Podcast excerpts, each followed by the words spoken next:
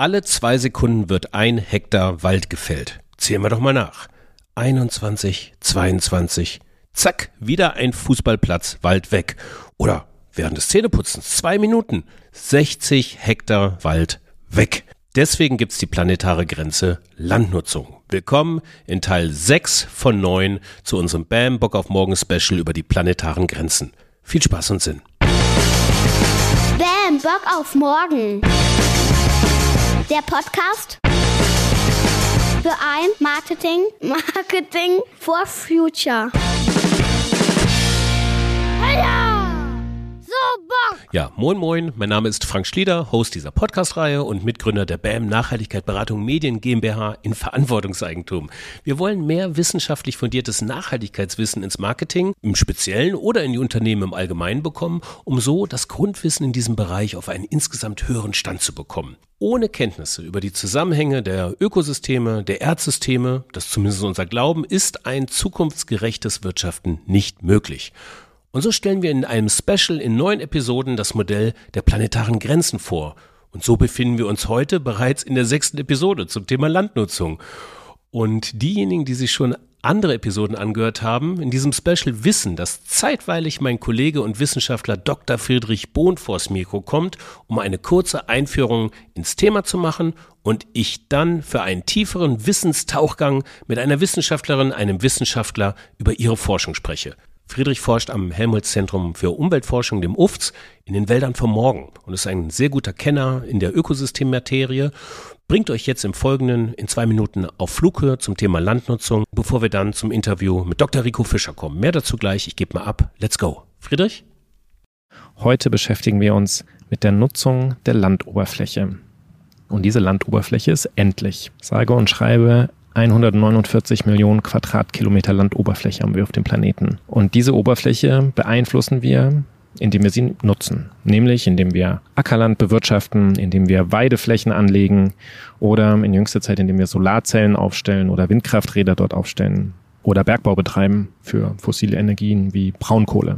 Für die Regulation des Weltklima oder generell einer angenehmen Lebensbedingungen für uns als Menschen ist aber vor allem die Regulation des Wasserkreislaufs wichtig, der über Land passiert, oder auch der Kohlenstoffkreislauf, Stichwort CO2-Senke. Und auf der anderen Seite ist ein Ökosystem auch besonders wichtig für viele Tiere und für viele Pflanzenarten, also Stichpunkt Biodiversität. Und dieses wichtige Ökosystem, ihr ahnt es schon, ist der Wald. Und der Wald erstreckt sich über alle Längengrade, das heißt, wir finden den hoch im Norden, Norwegen, Kanada, Russland. Wir finden den in der sogenannten temperaten Zone. Das ist dann Zentraleuropa hier bei uns, aber auch in den USA oder Japan. Und dann natürlich der tropische Regenwald mit seinem riesigen Amazonas-Regenwaldgebiet. Das heißt, wie viel Wald auf der Erde ist, ist ganz zentral dafür, dass es uns gut geht. Und aus diesem Grund haben 2015 im Zuge der Definition der planetaren Grenzen Wissenschaftler und Wissenschaftlerinnen sich eben überlegt, dass die globale Waldbedeckung eine weitere planetare Grenze ist. Und ich freue mich total, dass mein Arbeitskollege, mit dem ich seit zehn Jahren ähm, zusammenarbeite, nee, zwölf Jahren sind es inzwischen, dass der sich Zeit genommen hat, weil der nämlich ein ganz großartiger Wissenschaftler ist, der sich ganz viel mit dem Amazonas beschäftigt hat und auch die Entwaldung dort untersucht hat. Ich freue mich sehr, dass Rico Fischer heute dabei ist. Viel Spaß euch beiden beim Podcasten. Bam, Bock auf morgen. Ja, danke Friedrich. Und ähm, ich äh, freue mich jetzt mal diesen Buddy Talk kurz zu unterbrechen. Zwölf Jahre kennt ihr euch schon. Jetzt komme ich hier mit meinen naiven Fragen ähm, über die planetaren Grenzen. Aber ich begrüße am Mikrofon ähm, Dr. Rico Fischer vom Helmholtz-Zentrum für Umweltforschung. Hallo Rico, wie geht's dir? Hallo Frank, vielen Dank für die Einladung. Ja, mir geht's sehr gut.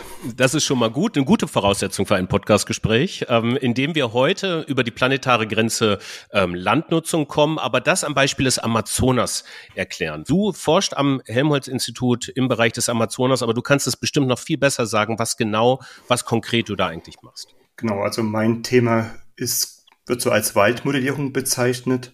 Das bedeutet, wir entwickeln Software-Tools, Programme, mit denen man die, das Wachstum von Wäldern beschreiben kann. Ähm, das kann durchaus unterschiedlich sein, das Wachstum.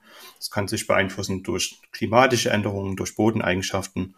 Und meine Hauptaufgabe ist sozusagen das Wachstum des Amazonas-Regenwaldes zu untersuchen. wie das sich in Zukunft entwickeln könnte, wie er sich aktuell entwickelt. Und dafür nutze ich Waldmodelle, aber eben auch viele Daten aus, der, aus dem Fernerkundungsbereich, also sprich Satellitendaten.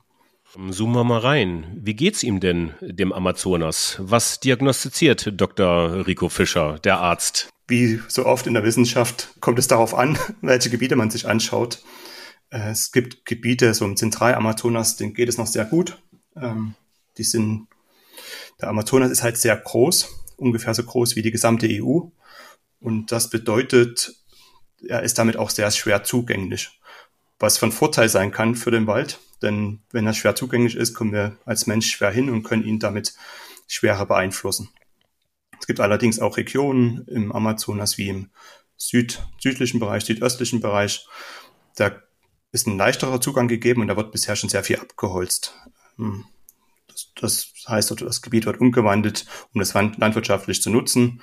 Diese Umwandlung passiert oft durch Waldbrände. Also man nimmt nicht den Aufwand in Kauf, weiter aufwendig mit Maschinen abzuholzen, sondern der wird teilweise abgebrannt, weil es sehr schnell geht und man dann auch schon eine gewisse Grundlage im Boden hat. Und dann wird danach dort Landwirtschaft betrieben für Sojaanbau, aber eben auch für Rinderfarm. Da geht sehr viel Regenwald verloren. Weltweit gehen wir davon aus, dass ungefähr aller zwei Sekunden ein Hektar Wald verloren geht. Weltweit aber, ne? Jetzt nicht auf dem Amazonas. Genau, aber das meiste eben doch noch in den tropischen und auch im Amazonas. Und so dieser eine Hektar Wald, ähm, so ein Hektar ist so eine typische Flächeneinheit im Waldbereich, ist 100 Meter mal 100 Meter kann man sich gut vorstellen. Das ist ungefähr die Größe eines Fußballplatzes, mhm. was viele von uns kennen. Aber das ist halt eine dramatische Zahl, also aller zwei Sekunden, also 21, 22 und wieder ist ein Hektar Wald weg. Mhm. 21, 22, wieder ein Hektar Wald. Ja. Ähm, und das ist natürlich für den Regenwald schlecht, wenn so viel verloren geht, denn er hat auch viele Funktionen, die er bringt, die für, auch für uns als Menschheit sehr hilfreich sind. Also ja. er speichert sehr viel Kohlenstoff. Er ist entscheidend für den Wasserkreislauf etc. Jetzt sagst du gerade eben, der Amazon ist ungefähr so groß wie ähm, die Fläche der Europäischen Union. Ähm, ja, wie viel ist da jetzt schon weg? Also ist Portugal anteilig quasi schon weg, Spanien, Frankreich, Deutschland? Was, kann man das, kann man das hochrechnen? Was, was habt ihr da festgestellt? Ähm, gute Frage. Also man geht es davon aus, dass ungefähr schon so 20 Prozent der Fläche bereits weg ist. Das ist natürlich jetzt schwer zu schätzen, weil man weiß gar nicht exakt die ursprüngliche Ausdehnung des Amazonas-Regenwaldes. Also wo gab es denn überhaupt Wald in der Vergangenheit, wo gab es keinen Wald? Dazu kommt sogar, dass wir aktuell gar nicht wissen, wo genau gibt es denn Wald und wo gibt es keinen Wald. Da gibt es jetzt schon sehr gute Satellitenstudien dazu, die untersuchen, wo es Wald gibt oder wo auch Wald abgeholzt wird. Ähm, allerdings gibt es ein großes Problem mit diesen Satellitenstudien. Und das kann man sich, glaube ich, ganz gut vorstellen. Also wir nehmen uns eine Kamera und machen ein Foto von oben auf den Wald, so ähnlich wie man es bei Google Maps kennt. Ähm, und dann schauen wir, wo sieht es grün aus und wo sieht es nicht grün aus. Oder wo hat sich, wenn da was abgeholzt wurde, sieht es zum Beispiel danach braun aus. Das heißt, wenn man so ein Bild hat, kann man ganz gut erkennen, wo ist Wald und wo ist kein Wald. Allerdings, was passiert sehr oft im Regenwald? es gibt Wolken. Also 90, 95 Prozent des Jahres ist der Regenwald mit Wolken bedeckt. Und dass dann mal ein Satellit überhaupt ein Bild bekommt von dem Amazonas-Regenwald, ist halt sehr, sehr selten. Mhm. Und das macht die Analyse im Regenwald auch sehr schwierig zu untersuchen. Wie groß ist der Regenwald? Wie verändert sich gerade der Regenwald? Wo wird abgeholzt? Wo wird aufgeforstet? Ja. Das ist ähm, sehr schwierig. Aber man geht davon aus, so 15 bis 20 Prozent wurde bereits schon abgeholzt, was eine sehr große Fläche ist. Müsste man nochmal nachschauen, was das ungefähr für ein Land in der EU entspricht. Aber es wird schon, also wir reden da schon von Ländern. Also es sind ja. nicht irgendwie kleine Regionen, sondern die Größe eines Landes in der EU. Ja. Also Pi mal Daumen, ich äh, rate, das könnte die Größe der Iberischen Halb Halbinsel sein. das werden wir bestimmt mal aufklären. ja, genau. Ähm, das liefern wir nochmal nach. Genau. Jetzt äh, noch kurz auf diese planetare Grenze halt bezogen. Ne? Das Team rund um Rockström, Stockholm Resilience Center, die seinerzeit angefangen haben, dieses System der planetaren Grenzen zu entwickeln, haben ähm, auch für diesen Bereich der Landnutzung Grenzen definiert. Und man ist davon ausgegangen, dass äh, also maximal 15 Prozent der eisfreien Fläche für Ackerland, ja, für Menschnutzung äh, zur Verfügung gestellt werden sollte. Da sind wir aber jetzt schon drüber, so insgesamt. Weißt du das denn weltweit und auch bezogen auf den Amazonas, ähm, wie viel, wie viel Prozent haben wir jetzt eigentlich gerade schon, wo der Mensch äh, wirtschaftliche Aktivitäten auf dieser Fläche betreibt? Genau, also Rockström geht so grob von 15 Prozent aus, was so als obere Grenze angibt. Und global, also auf der gesamten Erde, geht man jetzt aktuell davon aus, dass schon mehr als 35 Prozent der Landfläche in Landwirtschaft umgewandelt wird.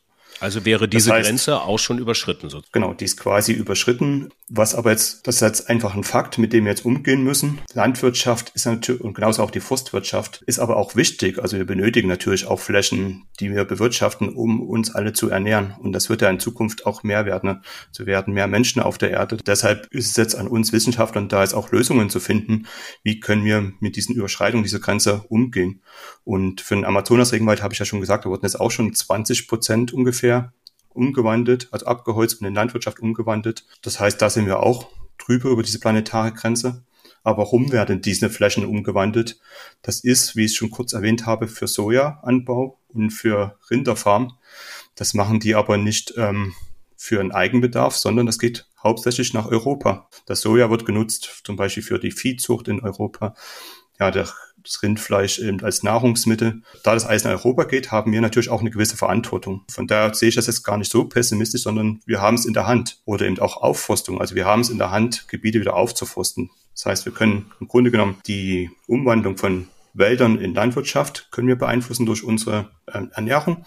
Und wir können aber auch vice versa, also zurück, also die Landwirtschaft zurück in Wäldern wieder umwandeln durch Aufforstung. Mhm. wie wir das gestalten, da benötigen wir natürlich auch die Wissenschaft, die das begleitet. Okay, mal kurz, zu, mal kurz zurückgespult, auch jetzt ähm, der Eingriff des Menschen in diese Natur, auch in den Amazonas, da will ich mal kurz auf die Konsequenzen für diese Ökosysteme kommen. Das war einfach auch mal so diese Kettenreaktion ähm, begreifen, was das eigentlich bedeutet. Was könnt ihr denn da beobachten? Der Wald hat an sich ja wirklich sehr viele Funktionen und da wir jetzt auch über planetare Grenzen reden, beeinflusst diese Landnutzung natürlich auch alle anderen planetare Grenzen, also sowas wie die Artenvielfalt, die Biodiversität aber auch alle möglichen äh, Kreisläufe, Stoffkreisläufe, Wasserkreisläufe. Süßwasser ist ein riesiges Thema. Und es gibt halt mit dem Thema, das ich mich beschäftige, ist, sind die Speicherung von Kohlenstoff in Wäldern und der Wasserkreislauf. Also diese Wälder speichern jedes Jahr sehr, sehr viel Kohlenstoff. Die entziehen das aus der Atmosphäre ähm, und fixieren das dann in ihrer Biomasse, also in ihrem Holz. Und kompensieren damit teilweise unsere Kohlenstoffemissionen, die wir als Menschen haben. Allerdings, wenn wir jetzt immer mehr Wälder abholzen, jetzt auch im Amazonas, ähm, verlieren wir irgendwo diese Kohlenstoffsenkenverhalten, plus dass der Wasserkreislauf auch verändert wird im Amazonas.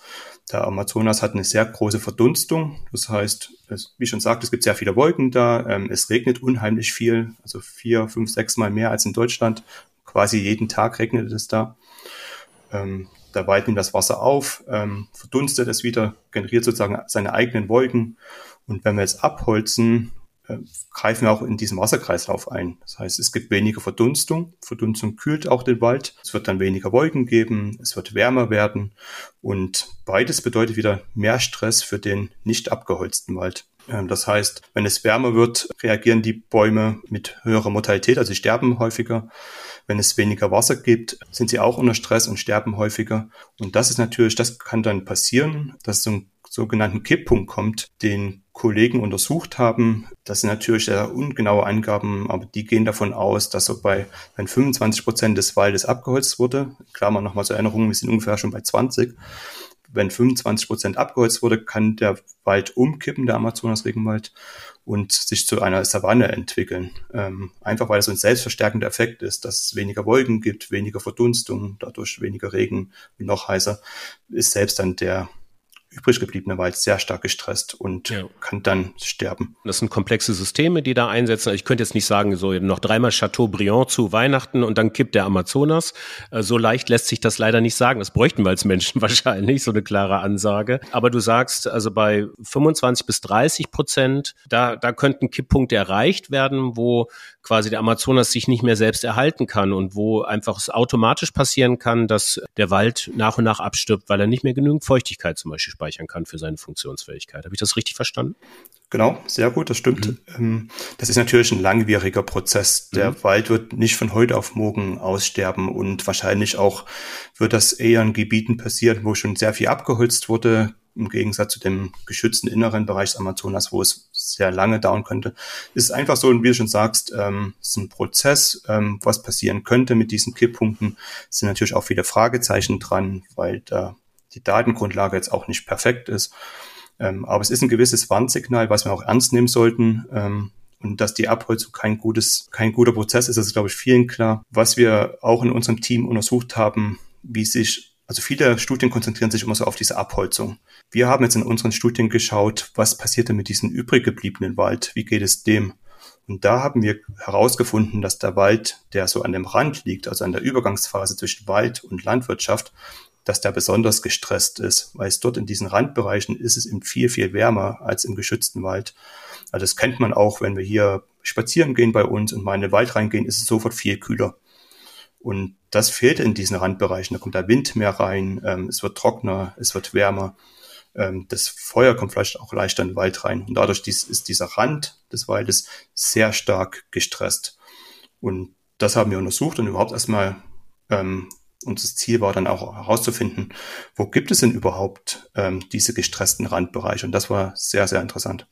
Und ähm, wo äh, sind da jetzt die gefährdetsten Bereiche in Südamerika? Amazonas streckt sich ja auf eine sehr große Fläche, du hast es ja auch schon gesagt, geht über mehrere Ländergrenzen hinweg. Wo sind die Hotspots des Amazonas gerade zu finden? Ja, also in unseren Studien haben wir herausgefunden, dass sich das natürlich verschlechtert hat in den letzten zehn Jahren. Ähm, wir haben sozusagen Satellitenkarten genutzt und haben gezählt, wie viele Waldstücke gibt es im Amazonas. Und das sind viele Millionen Waldstücke. Also wir haben ausgezählt, wie viele gibt es, wie groß sind die und wie viel gestressten Randgebiete haben die. Und da haben wir gemerkt, dass schon ungefähr 20 Prozent des Regenwaldes im Amazonas am Rand liegt. Das ist eine dramatisch hohe Zahl, weil, wie ich schon sagte, das ist so groß wie die EU ungefähr der Amazonas. Das heißt, dass jetzt nochmal 20 Prozent des übrig gebliebenen Waldes, die sind auch schon aktuell sehr stark gestresst, weil sie am Rand liegen. Vor allen Dingen so im Südosten, wo diese Arc of Deforestation ist, wo eben sehr viel abgeholzt wurde, dort haben wir Landschaften von vielen kleinen Waldfragmenten, die sind ziemlich isoliert. Ähm, also da ist viel Landwirtschaft, dann gibt es mal ein Stück Wald, dann wieder Landwirtschaft. Und diese Isolierung hat eben negative Folgen für diesen Wald an sich, der da übrig geblieben ist. Da sterben sehr viele Bäume jetzt in den nächsten Jahren. Aber es hat auch Folgen für die Artenvielfalt, weil jetzt zum Beispiel auch Tierarten viel schlechter wandern können von einem Wald zum anderen. Die sind viel zu weit auseinander. Und ja. dann haben wir uns verschiedene Karten eben auch angeschaut, eins von 2000, dann eine Karte von 2010 und haben eben gemerkt, dass dieser Prozess sich noch ähm, verstärkt. Also da sind immer mehr Waldfragmente hinzugekommen. Und wenn das so weitergeht, werden wir ähm, in den nächsten Jahren merken, dass ungefähr 50 Prozent des Waldes am Rand, am Rand liegen wird, also gestresst ist. Und das ist natürlich kein gutes Signal, wo wir entgegenwirken müssen. Also da muss sich etwas tun, dass wir die Randgebiete von den Amazonas wieder mehr schützen, durch zum Beispiel Aufforstung. Das äh, kann ich da kurz nachfragen, weil 50 Prozent hm. des Waldes liegt am Rand. Da bin ich kurz, da bin ich drüber gestolpert. Das verstehe ich nicht. Erklär mir das mal kurz bitte.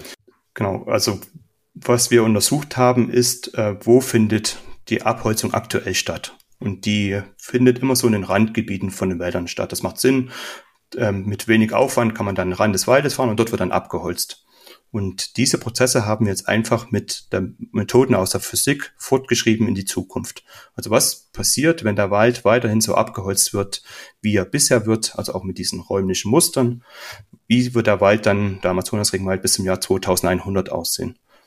Und da haben wir eben gemerkt, dass sich dann so diese Abholzung immer so weiter reinfrisst in diesen Amazonas-Regenwald und es wird immer mehr soll diese Fischgrätenmuster entstehen, die man vielleicht kennt. Es gibt eine große Straße rein in den Amazonas-Regenwald, von der gehen wir das straßenseitlich ab und diese Fischgrätenmuster fressen sich dann immer mehr in diesen Amazonas-Regenwald rein und es wird immer mehr abgeholzt, aber eben auch der übrig gebliebene Wald wird immer mehr an solchen Straßenrändern stehen, wo eben dann die Sonne rein äh, scheinen kann und wo es wärmer wird. Und wenn das eben so fortgeht, wird sich dieser Randbereich im dramatisch erhöhen von aktuell 20 Prozent auf bis zum Jahr 2100 auf 50 Prozent. Also die Hälfte des Amazonas-Regenwaldes wäre dann ungefähr gestresst durch diese Randeffekte, also mehr Sonneneinstrahlung. Und dieser Stress, Stress ist halt immer schlecht für den Wald, weil dann sterben sehr viele Bäume. Und Baumsterben bedeutet wieder zusätzliche Kohlenstoffemissionen in die Atmosphäre, die wir aktuell einfach nicht gebrauchen können. Okay, das habe ich jetzt sehr gut verstanden. Du hast ja auch gerade von Baumarten, Baumsorten gesprochen. Wir hatten ja im Vorgespräch, wie ich es mit allen WissenschaftlerInnen hier mache, auch ähm, um mehr zu verstehen, was sie eben halt auch so forschen. Und ein ähm, Aspekt ist mir da hängen geblieben. Es ging um die Anzahl der Arten, die im Amazonas äh, quasi herrschen. Gerade auch im Vergleich zum Beispiel zu deutschen Wäldern. Nimm mich mal mit auf diesen Vergleich bitte. Wie viele Arten gibt es, Baumarten zum Beispiel im Amazonas im Vergleich zu deutschen Wäldern? Das ist natürlich eine riesengroße Herausforderung für die Waldmodellierung, da dieser Regenwald so komplex ist. Und ein Aspekt dieser Komplexität sind eben die Baumarten. Wenn wir in Deutschland in den Wald gehen, ähm, hat man vielleicht so zwei, drei, fünf Baumarten, die man sieht. Wenn wir in Amazonas-Regenwald gehen und uns da mal so ein Hektar Wald, also ein Fußballfeld großen Wald anschauen, gibt es da teilweise schon 400, 500 Baumarten. Und für den gesamten Regenwald vielleicht so 40.000, 50.000, das weiß man noch gar nicht so genau, weil die alle oder viele noch nicht entdeckt sind. Das sind hoch, Hochrechnungen. Und das macht eben auch die Arbeit im Amazonas-Regenwald so komplex. Denn wenn wir jetzt schätzen wollen, wie wachsen Bäume oder wie viel Kohlenstoff können die aufnehmen, ist das sehr unterschiedlich für Baumarten. Und damit ist es eine große Herausforderung für mich oder für ähm, alle, die Wald modellieren, aber eben auch für die Fernerkundung zu erkennen, was für ein Wald ist da. Denn das ist so divers, ähm, das ist eine große Herausforderung. Es ist schon herausfordernd in Deutschland aus Satellitendaten zu erkennen, wo stehen welche Baumarten und aktuell für den Amazonas-Regenwald eine riesen Herausforderung. Ich hatte mich jetzt gerade mal gefragt, was ist, wenn wir jetzt stoppen würden? Also jetzt mal so den Fall, wir würden jetzt äh, 31.12.2023 fällt der letzte Baum des Amazonas beziehungsweise brennt ab. Was passiert eigentlich mit den Systemen so? Jetzt haben wir in Deutschland, komme ich ja aus der Welt, in dem halt Wälder modelliert worden sind. Also man hat dann Fichte gepflanzt, um schnell wachsende Wälder für also nachwachsenden Rohstoff zu haben und so weiter. Und dann gibt's das Wohlleben-Prinzip, äh, dem Wald sich selbst zu überlassen. Wie würde man denn da vorgehen für eine Regeneration des Amazonas? Tolle Frage von dir. Und um kurz einen Schwenk nach Deutschland zu machen, genau diese Frage wird sich ja zum Beispiel auch im Harz gestellt. Da ist sehr viel Wald abgestorben, ähm, mit teilweise dramatischen Folgen auch für die Wasserqualität in den Trinkwassertalsperren da. Und die Frage ist jetzt auch, was machen wir jetzt mit dem Wald? Also lassen wir ihn, sogenannte natürliche Sukzession, lassen wir ihn einfach aufwachsen unterstützen wir den Wald, indem wir was anpflanzen. Wenn wir was anpflanzen, was wollen wir denn für Arten anpflanzen? Also wollen wir wieder eine Monokultur anpflanzen, wie es bisher am Harz war und wie es jetzt auch vielleicht schiefgegangen ist? Wollen wir einen Mischwald ähm, anpflanzen, der vielleicht klimaresilienter ist? Das heißt, dieses Problem haben wir jetzt nicht nur, was heißt Problem, ähm, diese Herausforderung haben wir jetzt nicht nur bei uns im Harz, sondern dann auch weltweit. Und es ist zum Beispiel jetzt klar, dass wir jetzt nicht den gesamten Amazonas wieder aufforsten können. Das ist einfach eine sehr ja, kostenintensive und zeitintensive Arbeit. Und es ist auch nicht immer von Erfolg gekrönt, diese Aufforstung. Also viele Setzlinge, die man dann zum Beispiel einpflanzt, sterben auch wieder ab. Ähm, aber das wäre natürlich so eine Maßnahme, um das zu unterstützen, ist eben auf jeden Fall die Aufforstung. Es, es muss uns halt bewusst sein, das dauert auch einfach paar Jahre, bis der Wald hochwächst. Also wir gehen da so aus, dass es schon 100 Jahre dauern kann, dass dieser Wald dann wieder seine Funktionalität erreicht, die er vielleicht vorher hatte. Ähm, das heißt, wieder viel Kohlenstoff bindet, ähm, auch eine gewisse Vielfalt in der Struktur und der Artenvielfalt da bereithält. Das dauert 100 Jahre. Was aber nicht heißt, dass wir es nicht machen sollten, sondern wir sollten es eben jetzt angehen, ähm, den Wald unterstützen und aufforsten, dort wo es geht, aber eben vielleicht auch Gebiete überlassen für natürliche Sukzession, plus vielleicht aber auch Gebiete, die sehr produktiv sind, auch für Landwirtschaft lassen. Ähm, das überall Wald muss jetzt nicht ähm, die Lösung sein. Es gab auch Studien, die es untersucht haben, ähm, wie viel Wald man aufforsten kann. Es kann durchaus auch negative Folgen haben, weil sich die Sonneneinstrahlung oder der sogenannte Albedo ändert. Also wenn wir jetzt an boreale Zonen denken, wenn wir es dort aufforsten würden, wird es teilweise den Boden erwärmen und damit würden dann ähm, dieser Frost aus dem Boden gehen und vielleicht Methan freisetzen.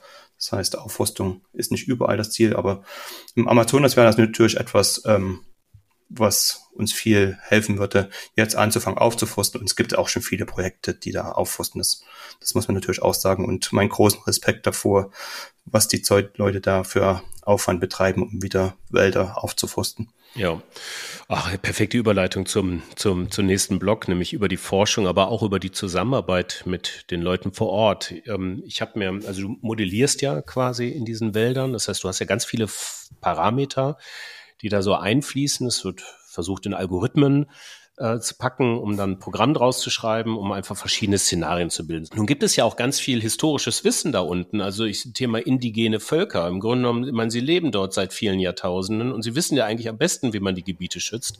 Zapft man das an? Baut man das Wissen mit ein in diese Parameter? Wie geht ihr da vor? Ja, toller Punkt. Und ich will es auch gleich von wegnehmen. Es ist natürlich jetzt nicht so gut ausgebaut, wie du dir das jetzt vielleicht skizziert hast. Tatsache ist, dass es ein Beispiel Amazonas, dass es da paar wenige Standorte gibt, wo Untersuchungsflächen gibt, die eben das Wachstum von Bäumen messen, was wir dann wiederum nutzen für die Modellierung. Also wir müssen zum Beispiel wissen, wie schnell kann ein Baum pro Jahr wachsen und das vielleicht auch unter verschiedenen unterschiedlichen klimatischen Bedingungen. Und da gibt es Experimente, die da in Wald betrieben werden. Ähm, das sind schon einige, aber vielleicht auch noch nicht hinreichend genug.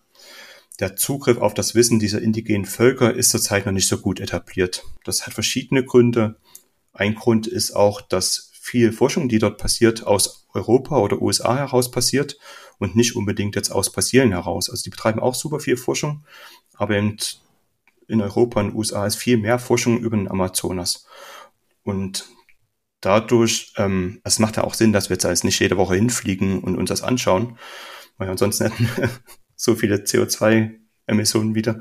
Ähm, von daher, ähm, sind, also wir sind nicht oft da, ähm, Dadurch ist aber auch der Kontakt dann natürlich nicht unbedingt vorhanden, sondern man hat eher Kontakt wieder zu Wissenschaftlern in Brasilien, die aber dann den Kontakt vielleicht zu indigenen Völkern haben. Das mhm. heißt, man reden, wir reden jetzt eher von einem Netzwerk in der Wissenschaft, was wir aufbauen.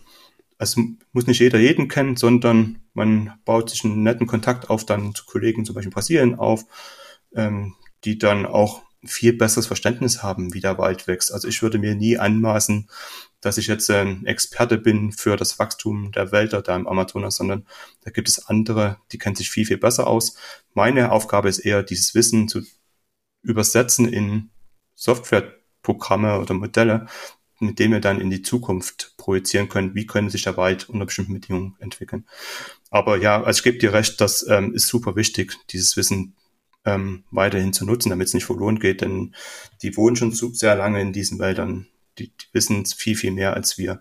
Und das sollten wir in Zukunft viel mehr ähm, in unserer Wissenschaft auch mit einbauen. Und mhm. auch zurückspiegeln. Also das ist nicht nur One-Way, sondern wir sollten genauso werden wir herausfinden, wie zum Beispiel eine nachhaltige äh, Bewirtschaftung des Waldes aussehen könnte, sollte man das auch wieder zurückspiegeln und dafür gibt es Aktivitäten. Ja, du hast es jetzt gerade schon angesprochen. Das hört sich alles an, wirklich nach sehr, sehr komplexer Materie tatsächlich. Also im Umgang mit Unsicherheit und Komplexität versuche ich eben auch jetzt mit den WissenschaftlerInnen, die wir da so im Lauf der letzten Wochen und im Lauf der nächsten Wochen noch haben werden, ähm, mir so ein paar Tipps abzuholen, wie ich denn persönlich damit umgehen kann irgendwo. Also wie ich äh, Komplexität besser begreife, handelbar halte und so weiter. Was begegnet uns ja letztendlich in unserem im täglichen Leben, unternehmerischen Leben auf jeden Fall. Aber du als Modellierer bist ja auch Komplexitätsmanager. Ähm, kannst du mir bestimmt mal so zwei, drei Punkte sagen, die, die, die man vielleicht auch für, für sein persönliches oder sein unternehmerisches Leben anwenden kann. Genau, du fragst nach Unsicherheiten und Komplexität. Ich würde mal gerne mit den Unsicherheiten anfangen.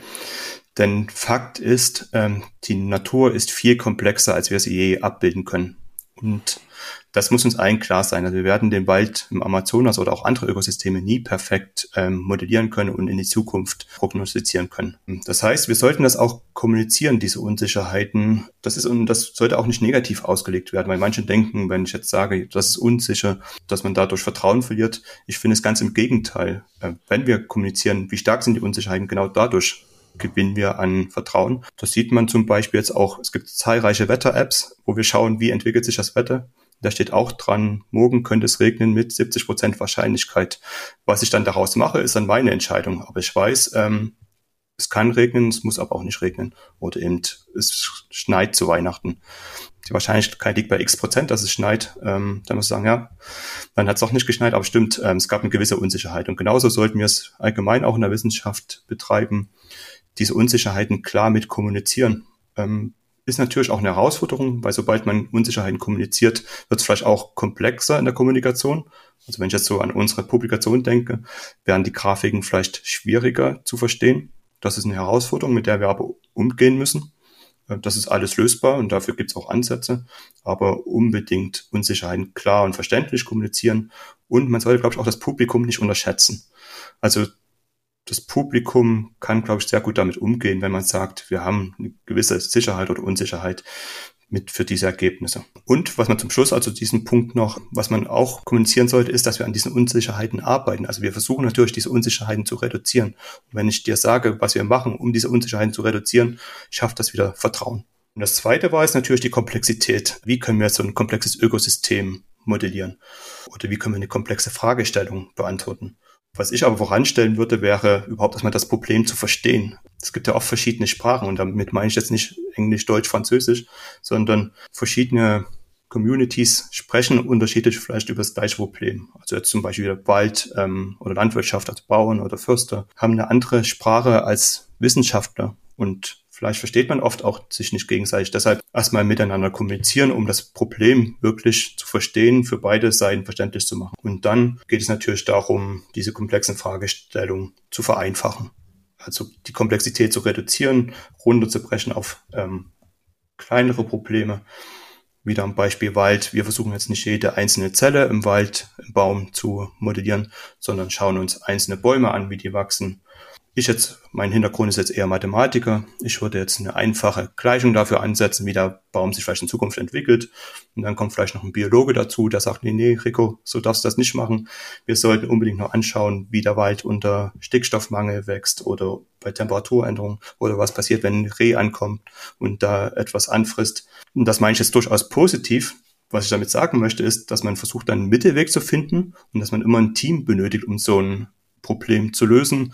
Das wird keine einzelne Person lösen, ähm, so, denn das Wissen von einer Person ist immer beschränkt, aber im Team, was auch möglichst divers ist, kann man dann viel besser so eine Komplexität angehen und das Problem auch verteilen auf verschiedene Schultern. Das kann im Team sein, aber auch international. Um komplexe Fragestellungen anzugehen, ist es sehr wichtig, ein Team zu haben und gut miteinander zu sprechen. Ja, wow, vielen Dank. So endet die planetare Grenze Landnutzung in dem gemeinsamen Verständnis einer Sprache. Das ist etwas, was sich dann nicht durch Übersetzungsprogramme darstellen lässt. Dazu braucht man sowas wie Empathie. Fragen und Zuhören. Danke, Rico, für die Zeit. Das ist ein bisschen längerer Deep Dive jetzt in das Thema äh, gewesen, Landnutzung am Beispiel des Amazonas, aber ich finde mit einem sehr schönen Ende. In der nächsten Episode geht das direkt weiter. Das sind jetzt so zwei, drei zusammen. Also im Grunde genommen hängen ja alle planetaren Grenzen irgendwo miteinander zusammen, sind irgendwie verschachtelt. Aber diese nun ganz besonders. In der letzten hatten wir den Süßwasserverbrauch. Heute haben wir das Thema Landnutzung. Und nächste Episode geht es um das Thema Stoffeinträge, die Stoffkreisläufe, Stickstoff und Phosphor. Danke dir, Rico. Vielen Dank. Und ich wünsche euch noch einen schönen Tag. Bis zum nächsten Mal. Ciao. Wünsche ich auch. Vielen Dank. Ciao, ciao. Bis zum nächsten Mal. Ciao.